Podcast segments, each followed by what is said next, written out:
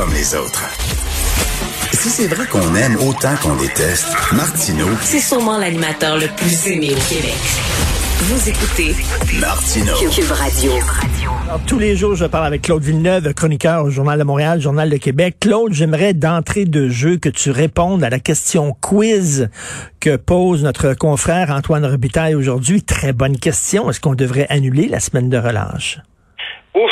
Hein? Euh, écoute, méchant, méchant dilemme. hein. Euh, Oui. Je suis assez d'accord avec les arguments d'Antoine. Là, dans Moi aussi. euh, les, les, les enfants, ils ont manqué beaucoup, beaucoup d'écoles. Puis, euh, tu sais, il, il me semble que avant cette pandémie-là, l'école, c'était l'affaire la plus importante. là. le, le, le temps passe par les élèves en classe. Les- mon hésitation, c'est que les gens sont tellement à bout, le monde sont tellement fatigués. On veut-tu vraiment leur enlever quelques jours de break? Mais à la fin, je me rallie à Antoine dans le contexte où il n'y a rien à faire. Non, mais mon fils, y a une semaine de relâche, là, ce qu'il va faire, c'est qu'il va passer son temps devant sa- sa- sa- son jeu vidéo, parce que nous autres, euh, on travaille pendant ce temps-là. Là. Donc, euh, écoute, il va perdre son temps. là. Je, je préfère, tant qu'elle devait un écran, je préfère qu'il fasse de l'enseignement à distance. Ouais, puis euh, bon, je, vais peut-être avoir l'air euh, simplet en disant ça, là, mais tu sais, il y a un aspect ludique aussi là, à l'école, dans le sens que ça occupe, tu sais, puis Ben euh, oui. L'apprentissage, euh, tu sais, les, les enfants, ils avaient hâte de retourner à l'école, ils avaient hâte de, de revoir leurs amis, euh, mais tu sais, c'est- aussi que apprendre là, euh, c'est- c'est- ça peut être stimulant aussi, là, en quelque sorte. Là. Donc, euh, dans, dans le contexte où il n'y a pas vraiment possibilité de prendre des vacances de toute façon, je me dis autant garder les jeunes à l'école. Ben c'est ça. Habituellement, ça sert là, pour sacrer le camp dans le sud, pour ceux qui, qui ont les moyens de le faire là, dans la, la semaine de, de relâche. Mais je trouve que c'est une, une excellente question que pose Antoine aujourd'hui. Et Mais toi, attendons de voir qu'est-ce que le président de la FAE va trouver pour nous dire que on peut compter sur eux autres. Il- euh, régulier comme, euh, comme euh, les, les, les horaires de train. Et tu parles, tu parles souvent des gens là, qui sont euh, vraiment des, des, des, des, fanatiques de chiffres là, qui suivent là, tous les jours le nombre de cas, le nombre d'hospitalisations, puis qui se font des courbes à la maison, puis tout ça. Toi, tu dis qu'il faut slacker un peu. là. Ouais, je les appelle les, les, les Jerry Rochon de la pandémie. Là. Oui. là, amateurs, tout ça. Puis bon, je cacherai pas notre gang aussi, les médias, on, on tombe là-dedans aussi. Euh, les, les, chiffres quotidiens là, qui tombent à 11 heures. Là. Puis moi-même, là, euh, écoute, je suis le premier, là, les, les trois notifications, le journal, la presse, Radio-Canada qui tombent sur mon sur mon cellulaire à 11 heures, je les manque pas, je les lis, je les ouvre, je regarde les régionaux, puis je me passionne pour ça. Mais il faut prendre ça avec un grain de sel. Tu sais, à tous les lundis, tu vas avoir la même manchette, puis je te le garantis, Richard, le lundi prochain, ça va être la même chose. Baisse du nombre de cas. À tous les lundis, c'est comme ça? À tous les lundis. Pourquoi? Parce que les laboratoires livrent moins de résultats la fin de semaine. Il y a un petit peu, Hein? ils se reposent aussi, les gens qui travaillent là. Tu peux remarquer qu'à tous les débuts de semaine, tu as une baisse du nombre de cas. C'est à peu près comme ça depuis le début de la pandémie. Tu sais, le- le- le- les chiffres, on, on était à samedi à 3500 cas. Dimanche, on est à 2800. Lundi, on est à euh, c'est 1800. Tu sais, on- de, de samedi à lundi, on est passé du double au simple. C'est une méchante diminution. Le, nombre de cas de quotidien, c'est des vrais cas. Moi, je suis pas ceux qui disent là, que c'est des, c'est, des faux positifs. c'est propagande. Mais le nombre de cas quotidiens, c'est plus une indication du workflow dans les, si tu me passes l'expression, du, du, du niveau de travail dans les laboratoires que- qu'une mesure de l'état de la pandémie pour vrai. Tout à fait, mais les, gens qui suivent ça de, de, jour en jour, tu dis, toi, à un moment donné, il faut, faut arrêter de capoter avec le nombre quotidien de cas. Pourquoi? Ben parce que on vient fou à un moment donné. Puis tu sais, on a l'impression euh, d'abord que c'est une photo de la journée. D'abord, les cas quotidiens qui sortent, c'est les analyses d'hier. Les analyses d'hier, c'est les prélèvements d'avant-hier. C'est un portrait euh, euh, en différé, tu sais, c'est décalé.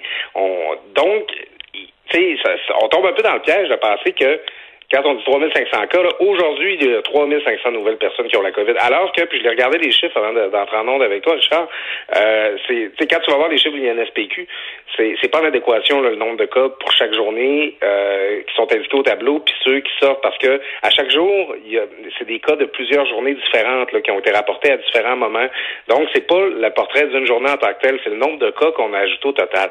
C'est pas un chiffre utile pour suivre ce qui se passe. Moi, ce que je recommande aux gens, c'est beaucoup plus de suivre la moyenne quotidienne sur sept jours. Ça, c'est le chiffre fiable. Ça, c'est le chiffre qui nous donne un état de la pandémie. Mais il est plate à suivre parce que d'une journée à l'autre, il bouge pas beaucoup parce que c'est une moyenne. Ça, ça, ça, fait moins des bonnes manchettes, disons. Là.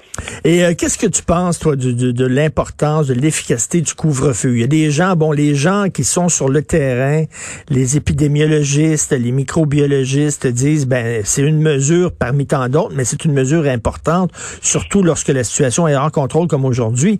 Et il y a des gens comme Gabriel Nadeau-Dubois, Patrick Lagacé aujourd'hui dans la presse qui dit, ben là, ils n'ont aucune base scientifique pour, euh, pour avoir collé à shot pour un, pour un, couvre-feu. Euh, tu te situes où là-dedans, toi? Ben, c'est bon. À, la fin, on peut bien financer. Il euh, n'y a aucune mesure. Je, écoute, grosse coupe aujourd'hui, Richard. Il n'y a aucune mesure qui est efficace pour, euh, contre le virus. Toutes, les, euh, toutes les mesures, là, ils sont toutes imparfaites. Moi, j'aime beaucoup l'image des tranches de gruyère. Ok, si tu prends la tranche, une tranche de fromage suisse, là, il y a des trous dedans.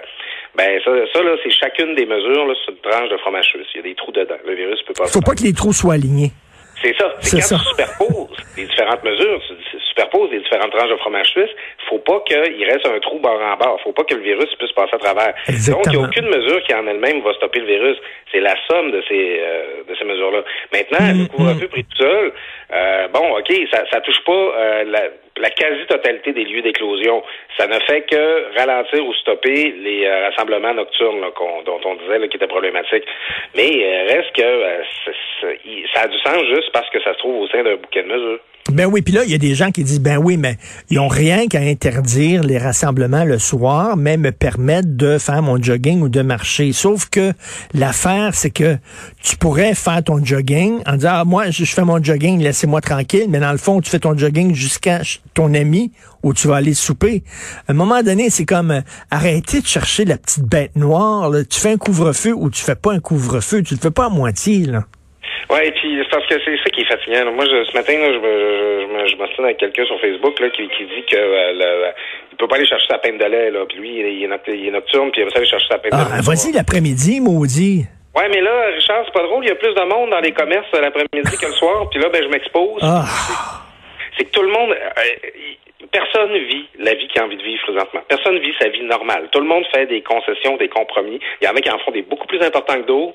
Je trouve que la peine de lait passé minuit, c'est quand même un inconfort assez gérable par rapport au fait, mettons, d'être dans un CHSLD et de pas pouvoir voir tes proches là, depuis euh, des mois. Tu sais, à un moment donné, dire, on a toutes nos petites souffrances là-dedans, euh, mais on peut pas avoir des solutions qui sont adaptées justement à petites souffrances de tout le monde parce qu'à la fin, il y en a plus de contraintes. Mais là, actuellement, c'est des coucous qui sont dissidents. C'est les bizarres, là, ceux qui se promènent avec, euh, qui promènent leur ami en laisse puis tout ça, ou qui sont déguisés en cochon, le bon. Mais écoute, on est seulement le 12 janvier. Ça, c'est jusqu'au 8 février. Moi, d'après moi, dans deux semaines, là, euh, les gens que Karine Gagnon, notre concert, appelle les dociles écœurés, d'après moi, eux autres vont sortir. Puis, euh, selon moi, aujourd'hui, le texte de Patrick Lagacé est très symptomatique de ça. C'est pas un complotiste, c'est pas un coucou, mais lui-même, il dit, comment tu veux, je peux pas aller courir, puis tout ça. Tu vas entendre ce genre de discours-là beaucoup dans les prochains jours. Oui, puis là, euh, Richard, moi je tiens à dire, je veux pas juger. Si tu veux promener ton conjoint en laisse, ça se peut que ça, mais fais-le chez toi. J'ai pas de jugement sur cette pratique-là tant qu'elle se pratique à la maison. Ce message étant passé, euh, ben effectivement, c'est que moi je le sens beaucoup euh, des les gens qui sont très frustrés par rapport aux, aux désobéissants. Parce qu'ils disent, tabarnouche, moi je suis là, puis je, je respecte toutes les règles, puis je m'empêche de voir ma famille, puis je suis frustré, puis j'ai, j'ai de la difficulté de ça. Puis les, gens, tu sais, puis en plus, tu te fais traiter de mouton par des conspirationnistes là, qui comprennent rien. Euh, mais euh, oui, le, le, le, le, presto là, commence à être sur le bord de sauter. Il y a beaucoup de gens euh, qui, euh, qui, sont à bout de, de voir de devoir s'imposer tant de contraintes puis voir qu'il y a d'autres personnes qui s'en imposent pas, qui les respectent pas ou qui n'en ont pas parce qu'ils ont plein d'exceptions. Moi, je connais du monde qui disent hey, moi, ma petite, là, quand elle fait des coliques, là, euh, le sortir dans la poussette et aller faire le tour du bloc avec elle, c'est pas mal la meilleure solution. Ben laisse à sécheuse. L'exemption Golden Retriever, à, à m'insulte. J'en vois des gens qui commencent oui. à Les coliques, là, fait partie de la sécheuse, puis malais à sa sécheuse.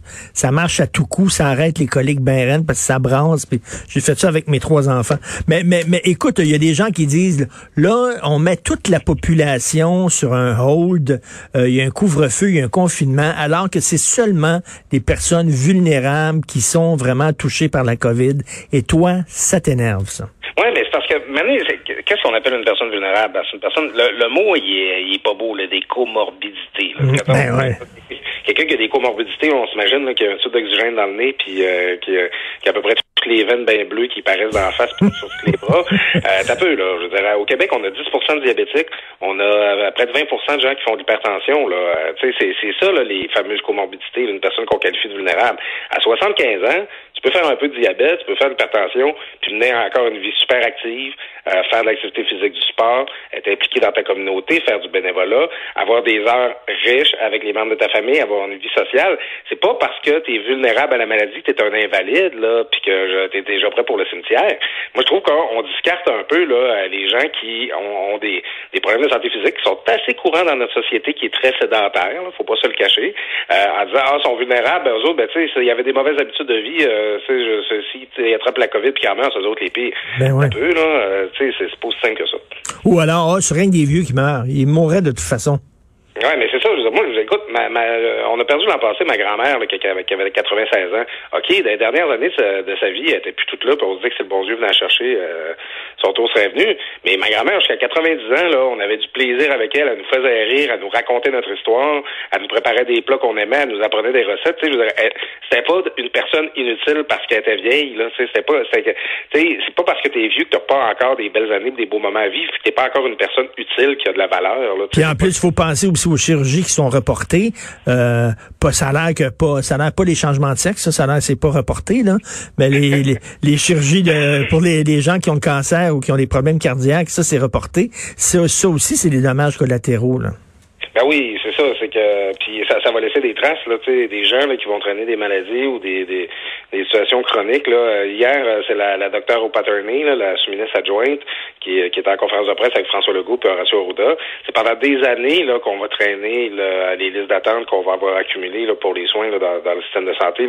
C'est ça aussi la réalité de la COVID-19. Tu sais, c'est euh, tu sais, toi aujourd'hui, euh, le, le, conspirationniste qui dit que t'as pas de comorbidité puis que t'as pas besoin de t'as pas besoin de porter le masque tout ça. Euh, t'es peut-être en santé maintenant, mais peut-être que l'année prochaine, ils vont te trouver un cancer puis vont avoir de la misère à réussir à soigner parce que les d'attente vont être trop longues. Tu sais, ça, ça, la COVID-19 va être derrière nous, qu'on va encore subir des conséquences. Tout à fait. Mais merci beaucoup. Je te laisse promener euh, ton chien. Je sais pas si t'en as Je vais aller m'en acheter un, tiens. Merci, Claude Villeneuve. Bonne journée. On se parle demain. Salut.